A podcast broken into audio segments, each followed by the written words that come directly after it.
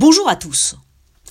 Alors que Primo Levi est toujours associé à son œuvre majeure, si c'est un homme, j'aimerais vous faire découvrir aujourd'hui une autre facette de cet homme, qui était aussi un romancier extraordinaire et le directeur d'une usine de peinture grâce à son doctorat en chimie.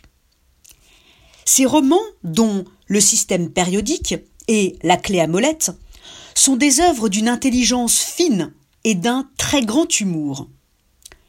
Cela peut sembler étrange, mais oui, on rit et on rit même aux éclats en lisant les romans de Primo Levi.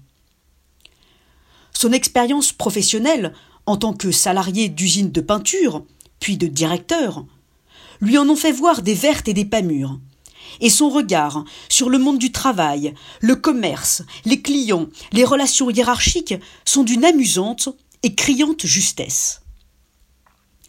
Et c'est ainsi que Faussonne, le héros de La clé à molette, explique, je cite, qu'il n'y a que les connards qui croient qu'un client farfelu ça vaut pas mieux, parce que comme ça on fait ce qu'on veut.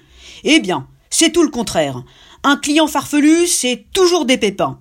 Il n'est pas équipé, il a rien en stock, et au premier pépin, il fait une crise de nerfs et parle de dénoncer le contrat. Alors que quand tout va bien, il vous accable de compliments à n'en plus finir et vous fait perdre votre temps.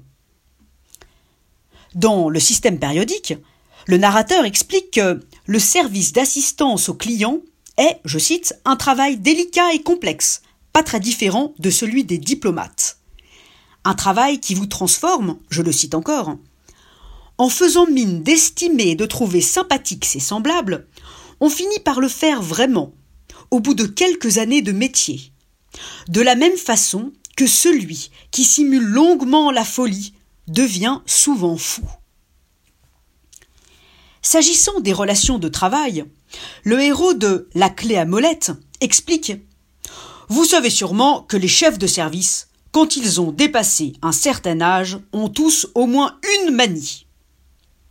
Et celle de son chef de service était un de ces types qui se lèchent le doigt avant de tourner la page d'un livre. Bref, il y a mille autres pépites dans ses œuvres, alors lisez, lisez Primo Levi.